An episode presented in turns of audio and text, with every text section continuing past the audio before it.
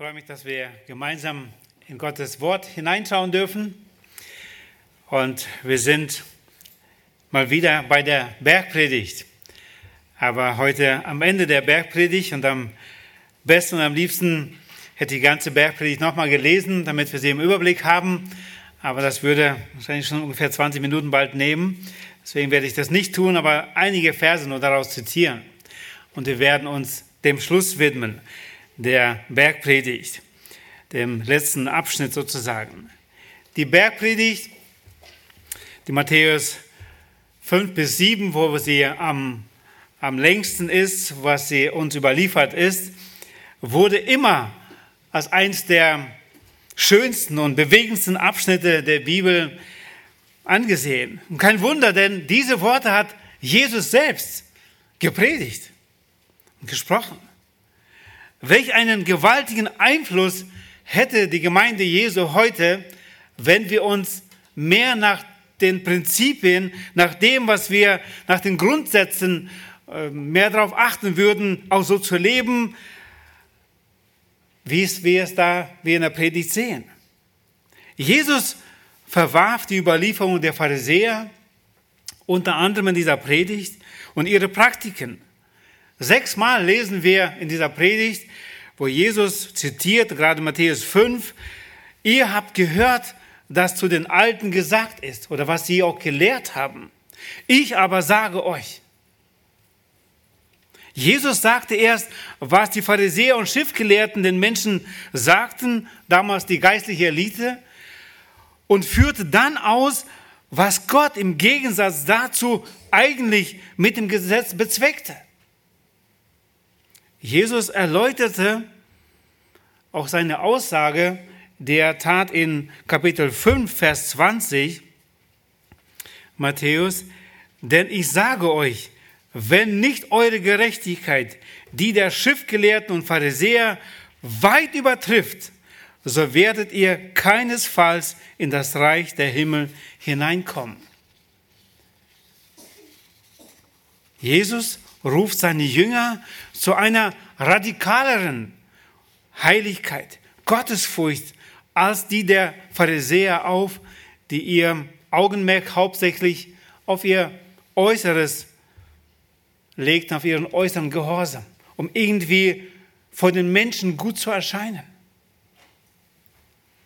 Theo legte uns im Juni 2018 die Seligpreisungen aus Matthäus 5, 3 bis 12 aus. Ihr könnt das nachhören auch nochmal. Er hat so begonnen, die Bergpredigt damals, 2018 im Juni. Und sein Thema lautete, wahres Glück für die Hungernden nach Gerechtigkeit. Jesus spricht von einer Gerechtigkeit im Leben und im Alltag des Gläubigen. Wir haben gerade gelesen diesen Vers aus Kapitel 5, Vers 20, wo Jesus sagt, wenn eure Gerechtigkeit nicht viel mehr ist. Um welche Gerechtigkeit geht es hier? Wir wollen vor Gott gerecht erscheinen. Und nur als Gerechte werden wir in den Himmel, in das Himmelreich kommen können. Aber nicht mit unserer Gerechtigkeit, die wir irgendwie uns versuchen zu erarbeiten oder zu erwirken, sondern diese Gerechtigkeit reicht nicht aus. Und gerade davon spricht Jesus auch am Anfang seiner Predigt. Und deswegen ist es wichtig, dass wir eigentlich die ganze Predigt im Überblick haben.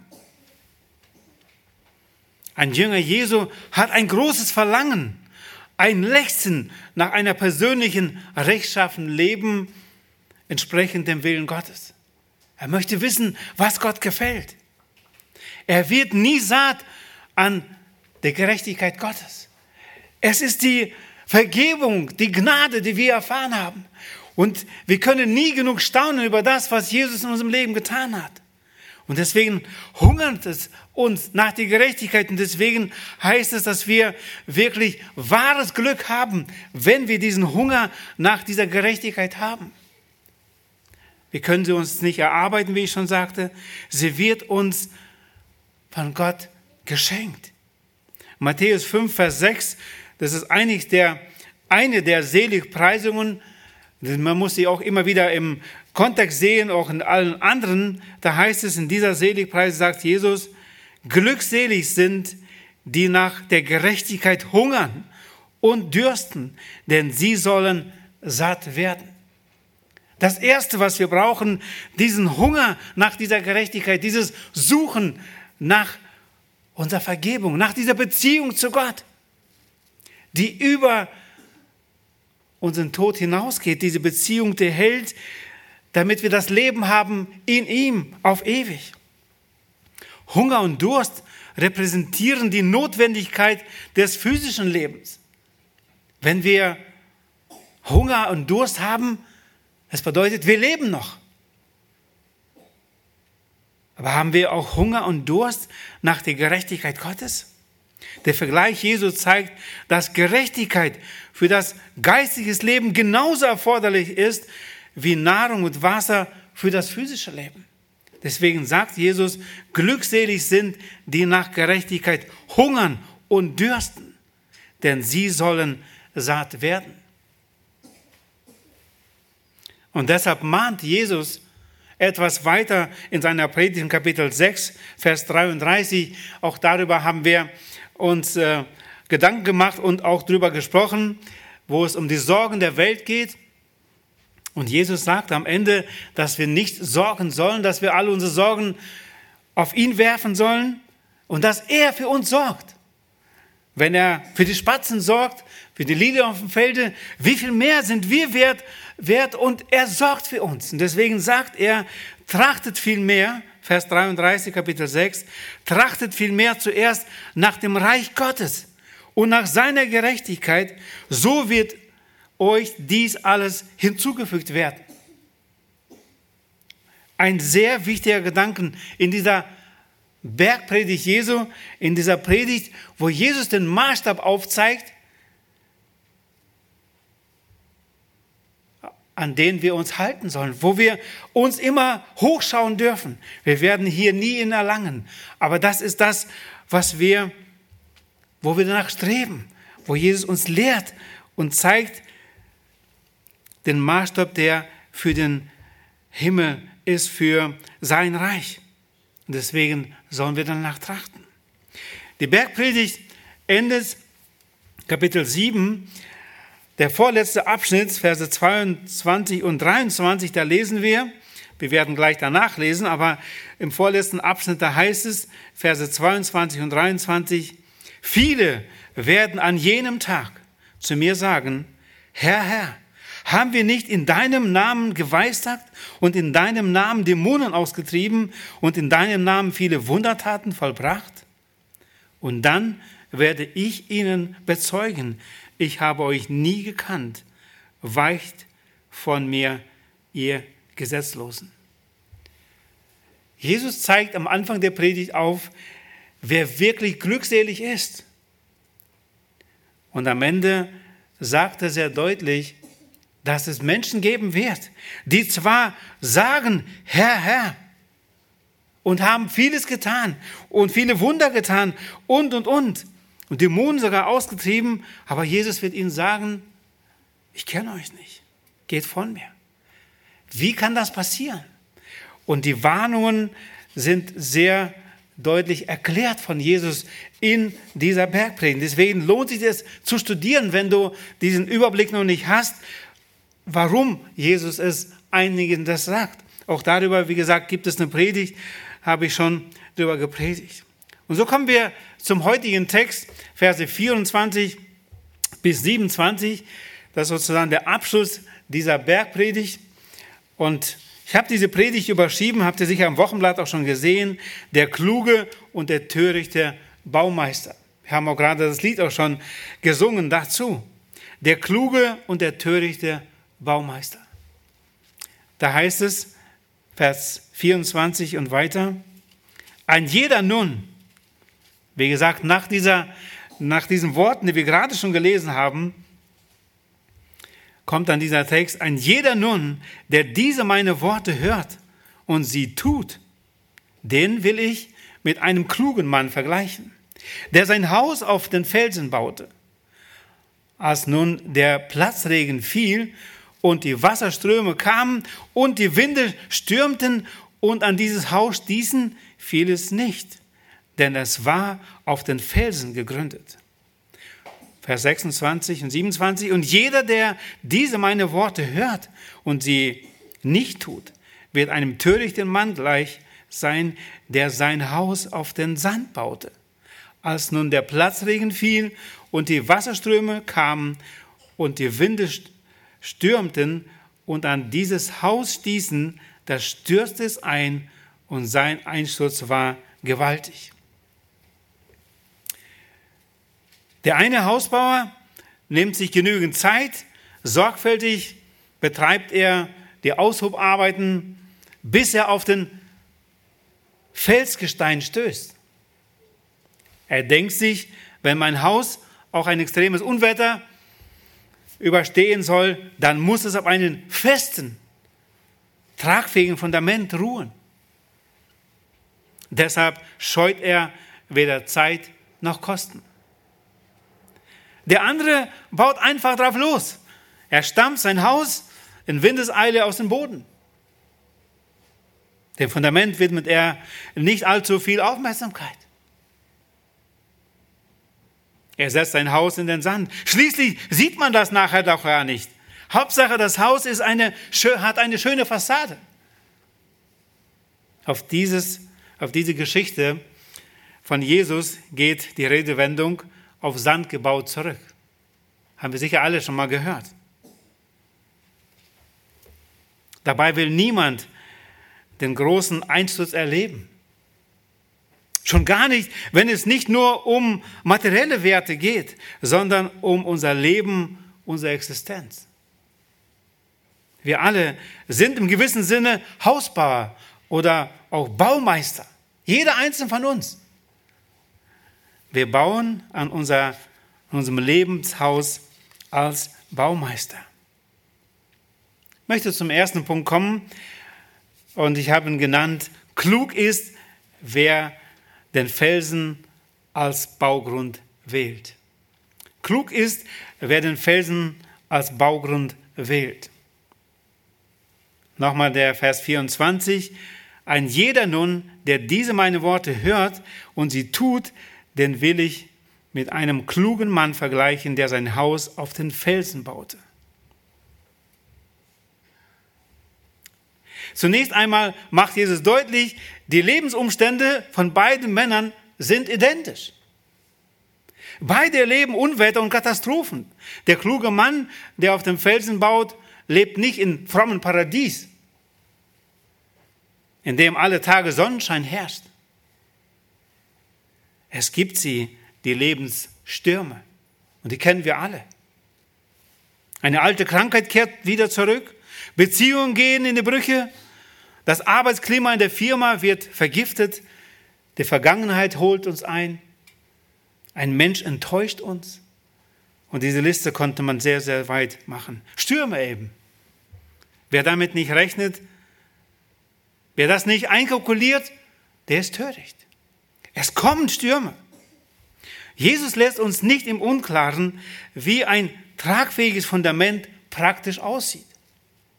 Und dazu verlässt er die Bildebene der Gleichnisse und sagt im Klartext, wer meine Worte hört und danach handelt, der gleicht einem klugen Mann, der sein Haus auf Fels baute.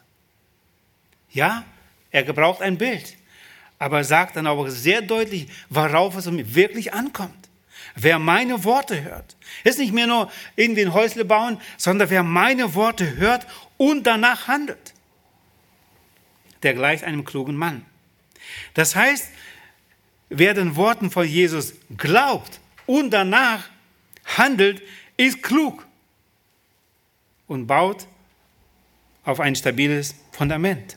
Und töricht ist, wer die Rede von Jesus nur anhört, aber nicht das tut, nicht Konsequenzen daraus zieht für sein eigenes Leben und sich nichts ändert. Die Klugheit, die dann zählt, wird sich allerdings nicht daran messen, wie man das Abitur geschafft hat, ob man da einen Schulpreis erhalten hat, Diplome, Titel, Auszeichnungen erworben hat. Es geht nicht um diese Klugheit. Vielmehr entscheidet sich Klugheit oder Torheit daran, ob ich auf das Lebensfundament Jesus Christus gebaut habe oder nicht. Es gibt viele Verse im Alten Testament, die darauf hinweisen, auf was Verlass ist. Ich habe gestaunt, wie viele Bibelverse wir finden, wenn wir unsere Bibel aufschlagen oder die Hilfsmittel, wie viele Bibelverse es gibt. Ich habe nur einen aus, ähm, ausgesucht, Psalm 18, Vers 3, den ich erwähnen möchte, von David, der immer wieder auch ja, auf der Flucht war vor seinen Feinden. Leider waren es auch Angehörige, aber er war auf der Flucht. Und was sagt David in diesem Moment? Ob zwar er Jesus noch nicht so kannte, weil er noch nicht da war auf dieser Erde, aber er hatte Gott als diesen Fels. Und das heißt hier Psalm 18, Vers 3, der Herr ist mein Fels, meine Burg und mein Retter. Mein Gott ist mein Fels, in dem ich mich berge. Mein Schild und das Horn meines Heils, meine sichere Festung.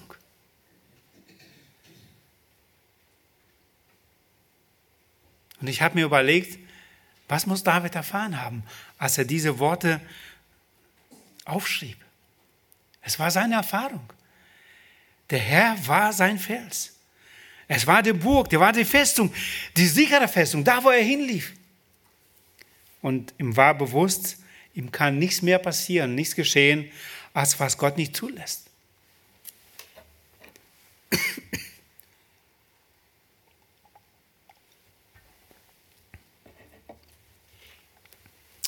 Weiter zu beachten, es wird hier nicht zwischen frommen und unfrommen unterschieden, was man vielleicht vorschnell vermutet.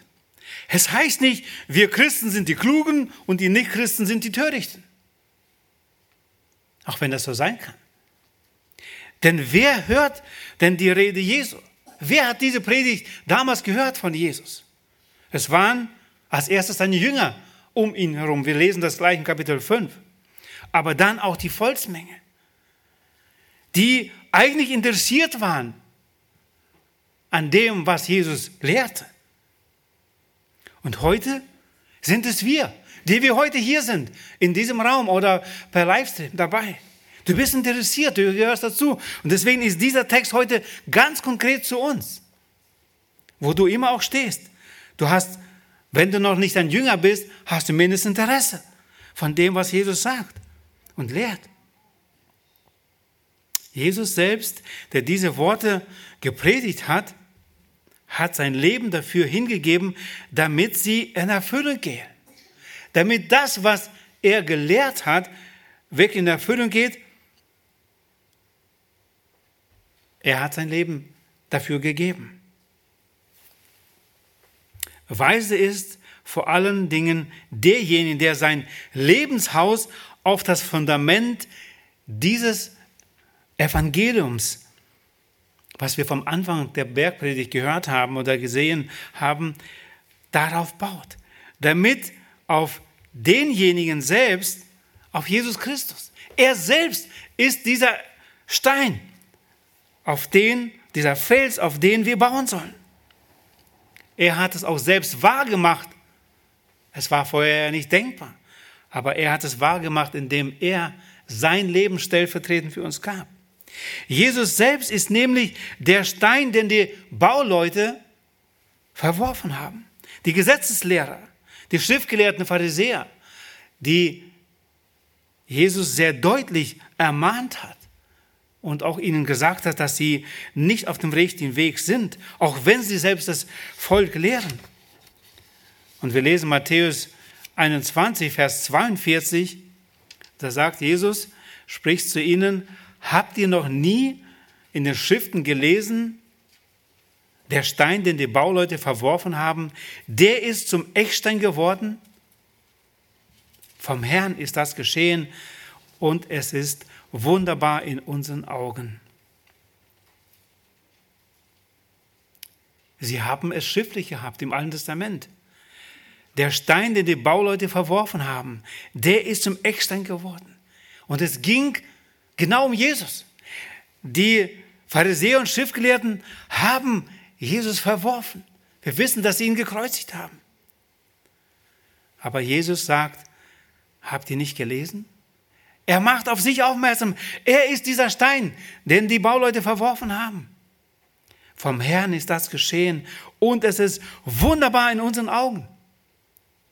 Meine Frage ist, wenn du noch heute zweifelst, dass Jesus der einzige Weg ist zur Rettung, du darfst es lesen. Jesus hat es vorausgesagt, dass er dieser Stein ist. Und ich wünsche mir so sehr, dass wir alle dieses Aha-Erlebnis haben. Vom Herrn ist das geschehen. Es ist wunderbar vor unseren Augen. Das ist unser Fels, das ist unser Retter. Zu ihm dürfen wir kommen. Er schenkt uns seine Gerechtigkeit, die vor Gott, dem Vater, bestehen kann.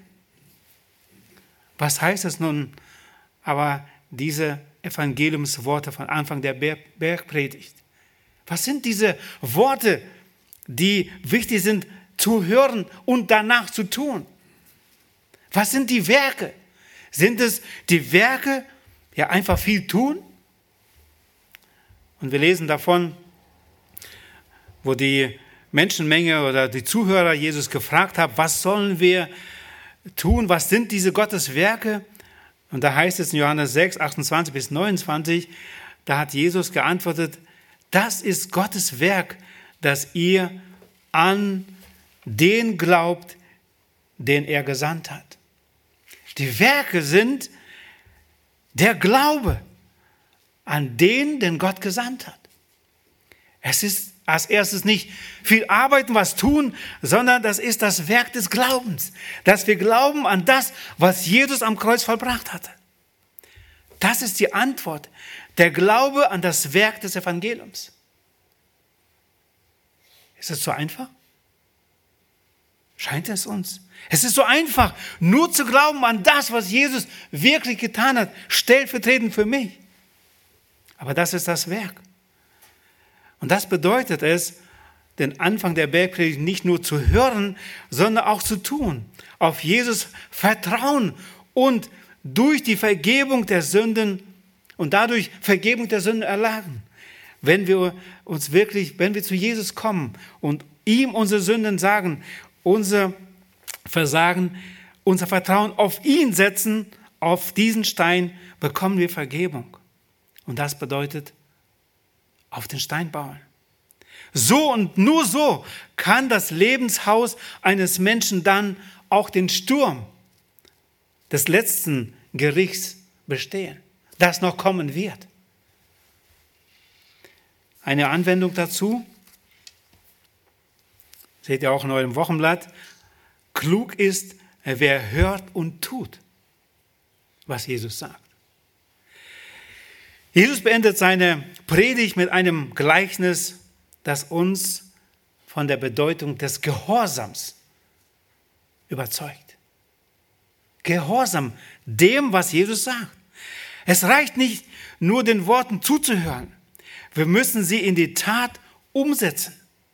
So wie man Medikamente zu sich nehmen muss, damit sie helfen.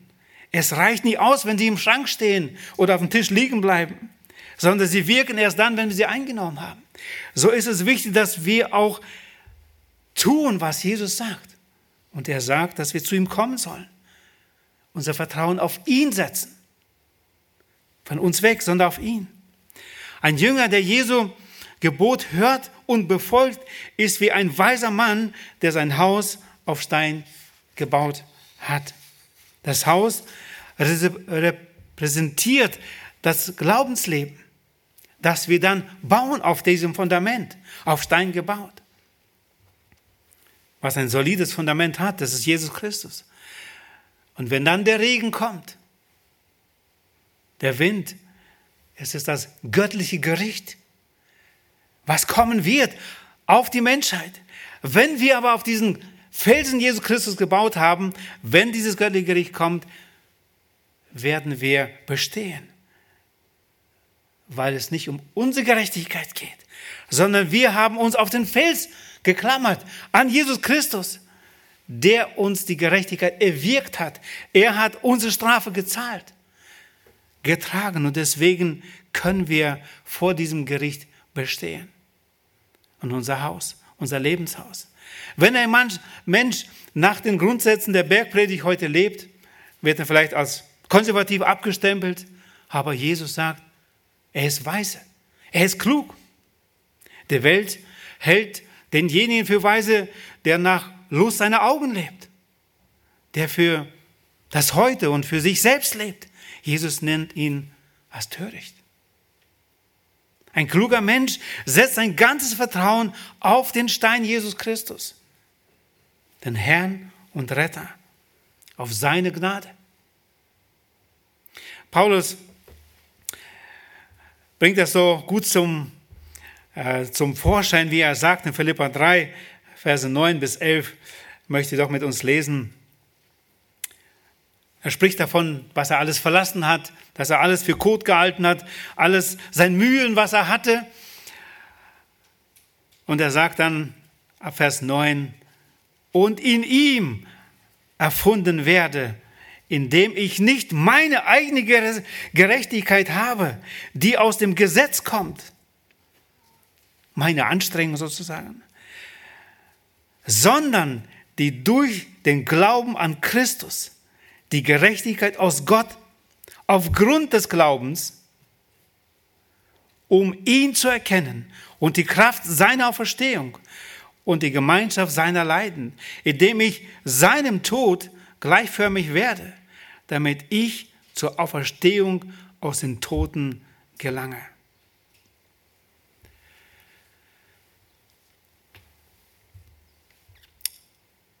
Ich war schon einige Male an einem Krankenbett, wo Menschen Minuten vor ihrem Tode waren.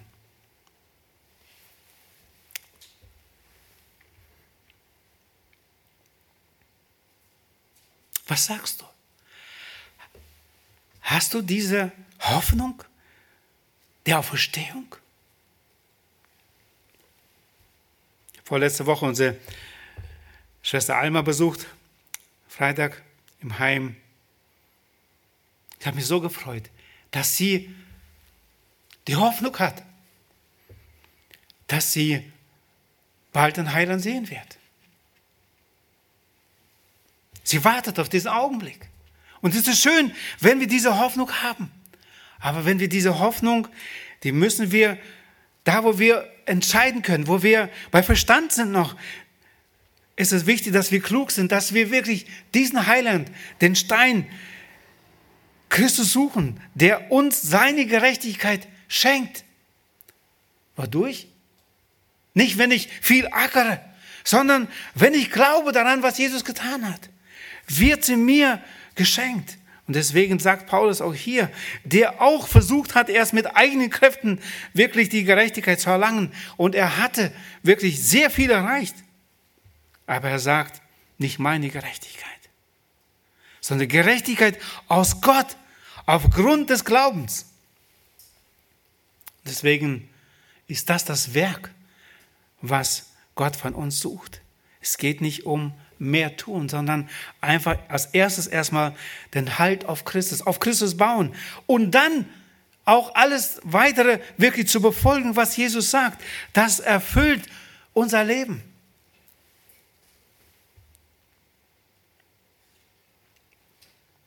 Glaube Gott und tue, was er sagt. Nicht an Gott. Jesus sagt, auch die Dämonen glauben und zittern. Es kommt nicht darum an, dass ich glaube, dass es Gott gibt.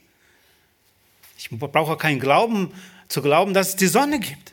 Ja, die gibt es, ob ich glaube oder nicht.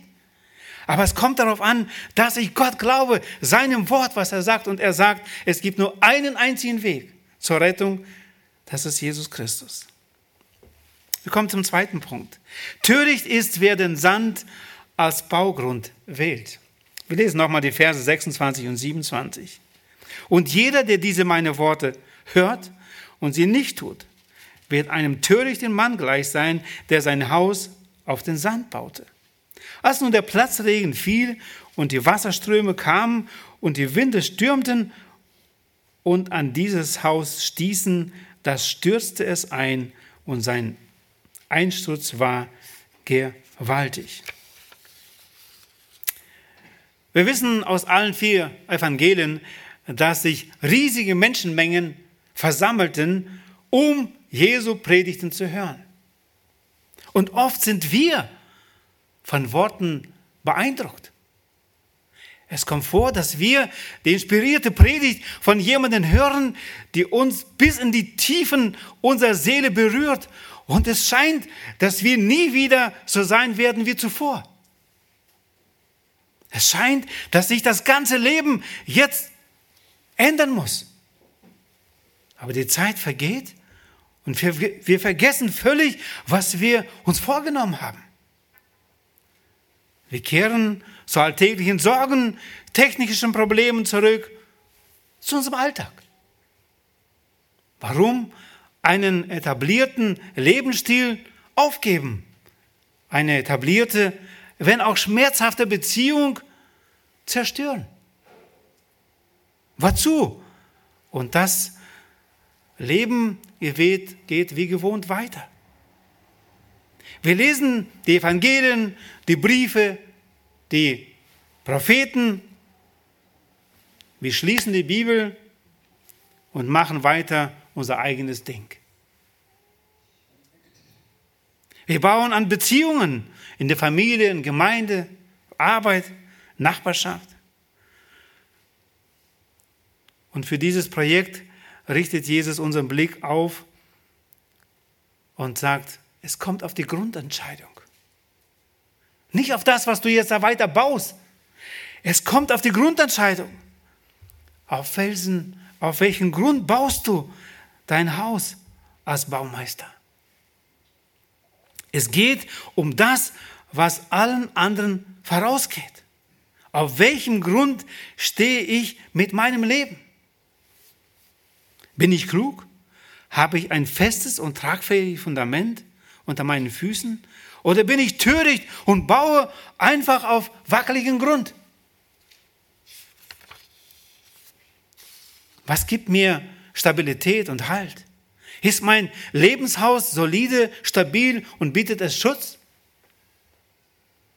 Bei flüchtigem Hinsehen mag sich die Fassade vieler Lebenshäuser nicht unterscheiden. Aber der Ernstfall entscheidet, ob ein Haus, ob der Hausbauer wirklich klug oder töricht war. Und deshalb ist guter Rat bei dem Bau unseres Lebenshauses unverzichtbar.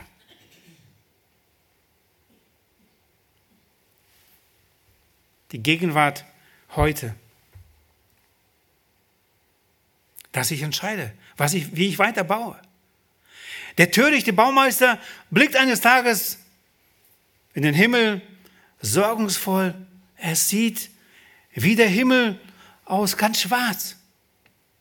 Sintflutige Regenfälle setzen ein, Orkanböen rütteln an den Wänden, sein Haus wird unterspült. Zuerst gibt es feine Haarrisse in der Wand, doch die werden immer größer. Schließlich stürzt alles wie ein Kartenhaus zusammen. Das schönste Haus ist in ein einziger Trümmerhaufen. Lebenshäuser sind ganz unterschiedlich und Stürmen untergesetzt, ähm, ausgesetzt. Da setzt jemand ganz auf gesunde Ernährung. Dreimal der Woche ins Fitnessstudio und denkt, ich werde sicher 100 Jahre alt. Doch dann macht der untersuchende Arzt ein bedenkendes Gesicht.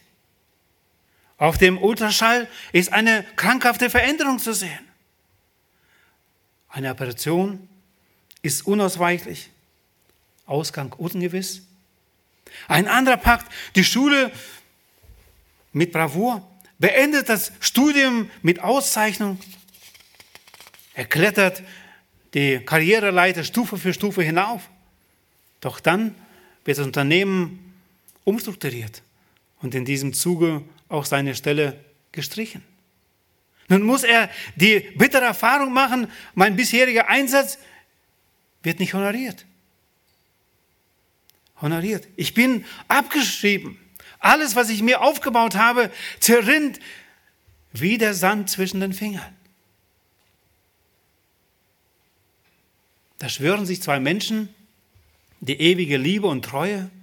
Doch eines Tages begegnet einem der beiden eine noch größere Liebe. Und nun erweist sich, dass, dass das gemeinsame Fundament nicht tragfähig ist. Die Beziehung geht in die Brüche.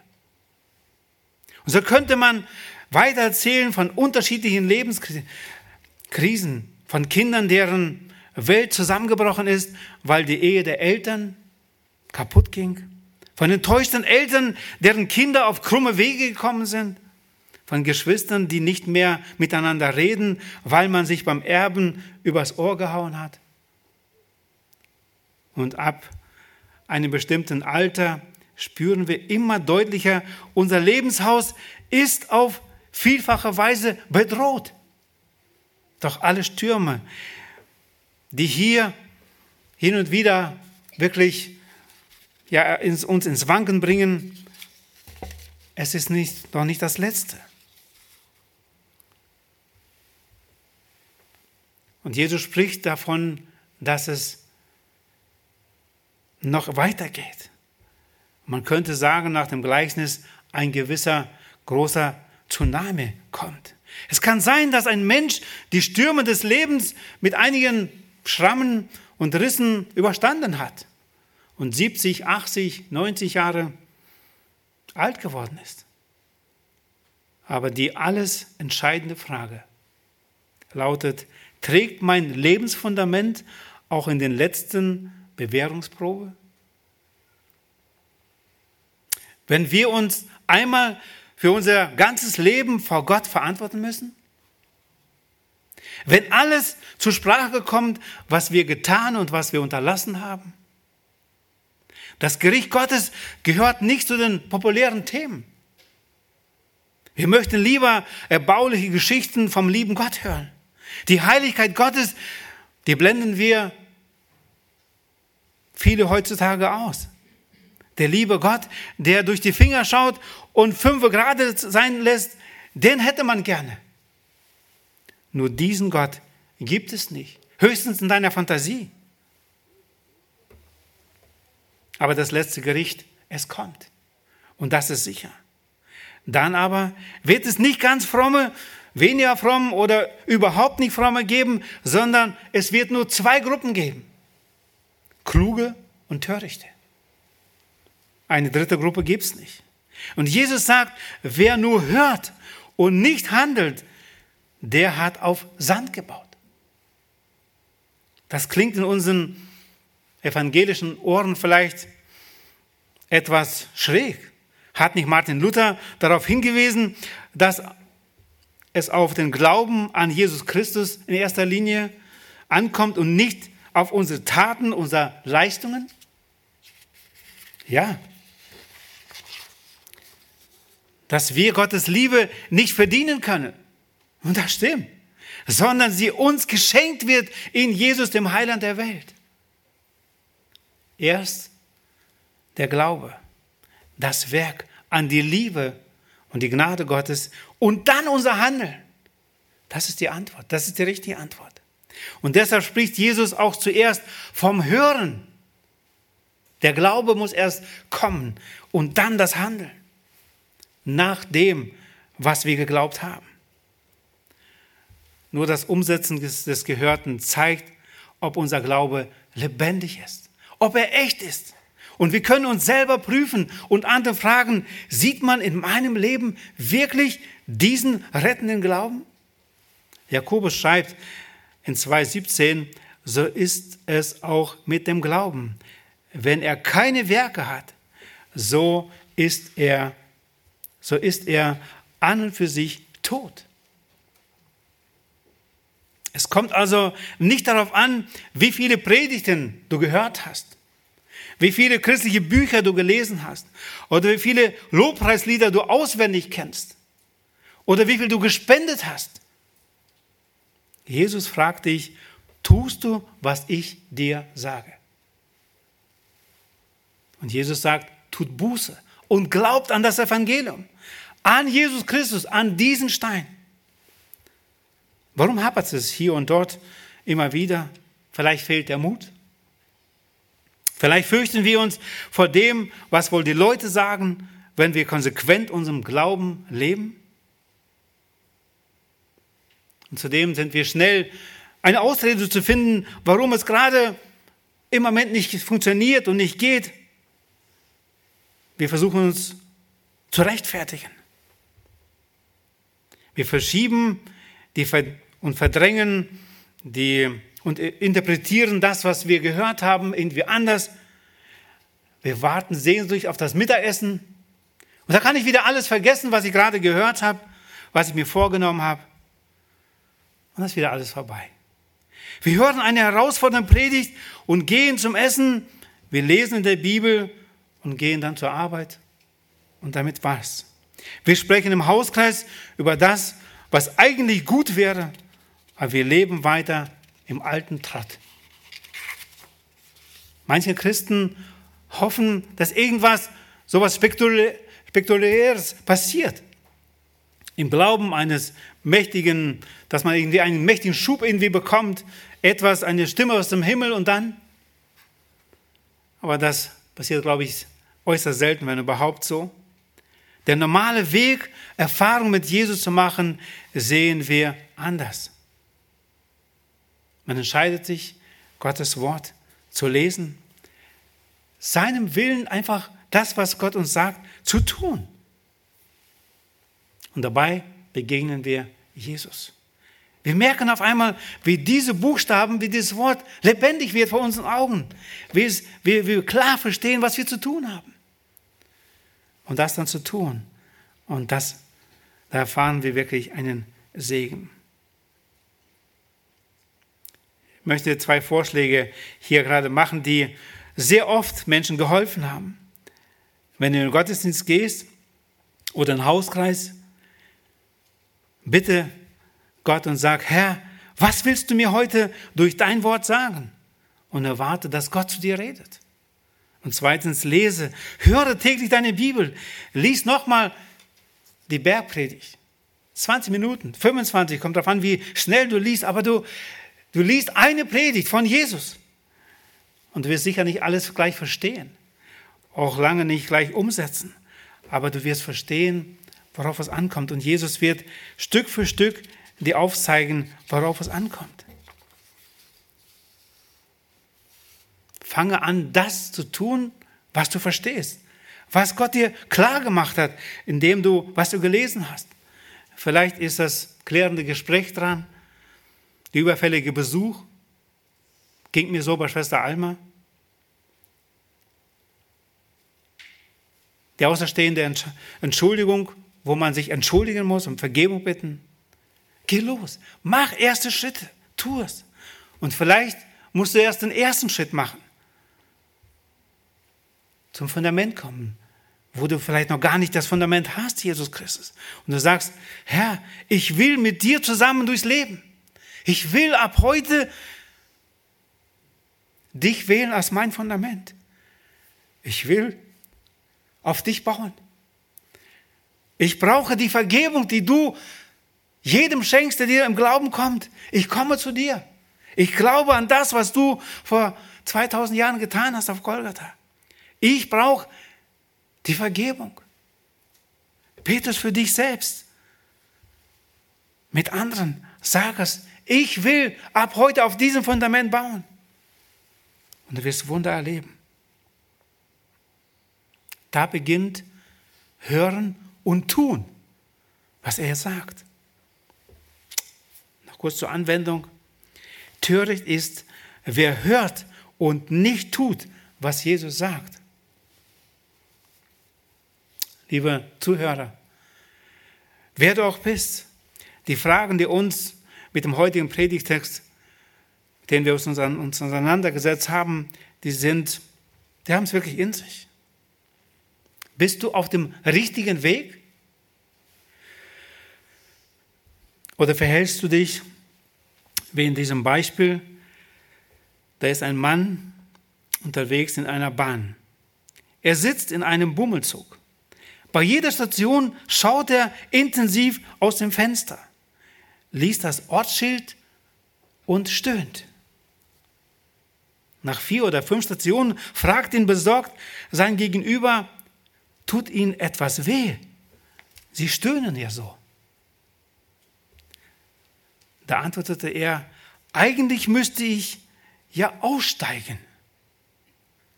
Ich fahre dauernd in die falsche Richtung. Aber hier drin ist es so schön warm. Absurd. Weiter in die verkehrte Richtung zu fahren, oder? Und nicht hinauszusteigen, da ist es kalt. So absurd es auch ist, als Lebenshaltung ist es vielleicht verbreiteter, als man denkt. Es gehört etwas dazu, sich einzugestehen, dass das eigene Leben einer Kurskorrektur bedarf. Es gehört Mut dazu, Jesus aufs Wort zu vertrauen und ihm zu folgen.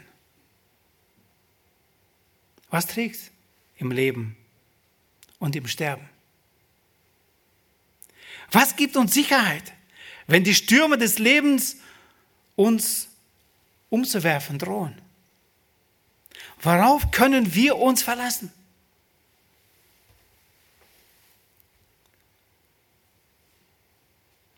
Heute hört man leider zu oft den Satz, hilf dir selbst, dann hilft dir Gott. Und so leben sie Tag aus, Tag ein, nur auf ihr eigenes Wohl bedacht. Das ist töricht. Einen Unterschied habe ich von vielen, bei vielen Menschen gesehen. Und sehe es immer wieder.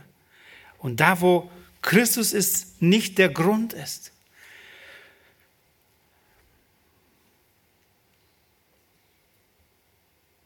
da wird es schwierig. Aber da, wo wirklich Christus der Grund unseres Lebens ist, wo er unsere Hoffnung ist, da können wir mit Paulus sagen, Christus ist mein Leben, Sterben ist mein Gewinn.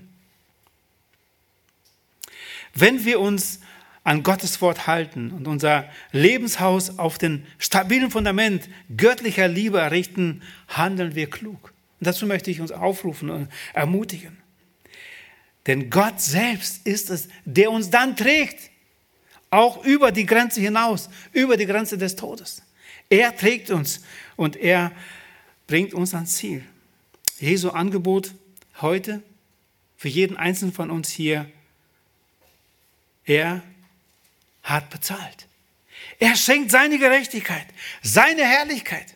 Und Matthäus 5, Vers 8, am Anfang der Bergpredigt, eine der Glück, Seligkeiten, die Jesus predigt. Er sagt, glückselig sind, die reinen Herzens sind, denn sie werden Gott schauen. Diese Hoffnung dürfen wir haben als Kinder Gottes. Diese Hoffnung dürfen wir weiter verkündigen durch Zeugnis, wie wir gerade gehört auch haben. Und auf diesen Moment dürfen wir uns freuen. Nicht, weil wir unser Herz reingemacht haben, sondern weil wir zu Christus gekommen sind. Er hat uns reingemacht und er gibt uns diese Seligpreisung, dass wir dann Gott schauen werden. Amen. Lass uns aufstehen und den Herrn noch anbeten. Herr Jesus Christus, hab herzlichen Dank für dein Wort, das du uns gegeben hast. Danke, dass du uns heute daran erinnerst, dass wir klug sein sollen, dass wir auf dich, den Stein, den die Bauleute verworfen haben, bauen, unser Lebenshaus. Danke, dass du dich heute als dieses Fundament anbietest. Du hast stellvertretend dein Leben gegeben und hast heute die Möglichkeit, uns zu vergeben. Du schenkst gerne deine Gerechtigkeit, die du erworben hast, weil du bezahlt hast für die Sünde mit deinem, mit deinem Tod. Hab Dank dafür. Danke, dass dein Angebot heute jedem Einzelnen gilt, der es im Glauben annimmt. Herr, wirke du auch in deiner Gnade diesen lebendigen Glauben, diesen Glauben auf dich, auch heute in unserer Mitte. Herr, du weißt, wie jeder Einzelne von uns gerade denkt, wo er steht. Herr, schenk, dass wir nicht einfach Hörer sind und einfach so davon gehen. Niemand von uns, Herr. Schenk Gnade, dass wir Täter deines Wortes sind, dass wir wirklich diesen Glauben suchen und dir vertrauen, unser Leben dir anvertrauen. Und die wir mit dir schon leben, dich kennen. Herr, schenk Gnade, dass wir gehorsam sind, dir in den einzelnen Schritten, das, was du uns beauftragst zu tun, dass wir es gerne tun und damit dich ehren und Zeugen sind in dieser dunklen Welt. Danke, dass wir das nicht aus unserer eigenen Kraft tun müssen, sondern dass du uns dazu befähigst und beschenkst. Wir preisen dich darüber und beten dich an. In Jesu Namen, Vater. Amen.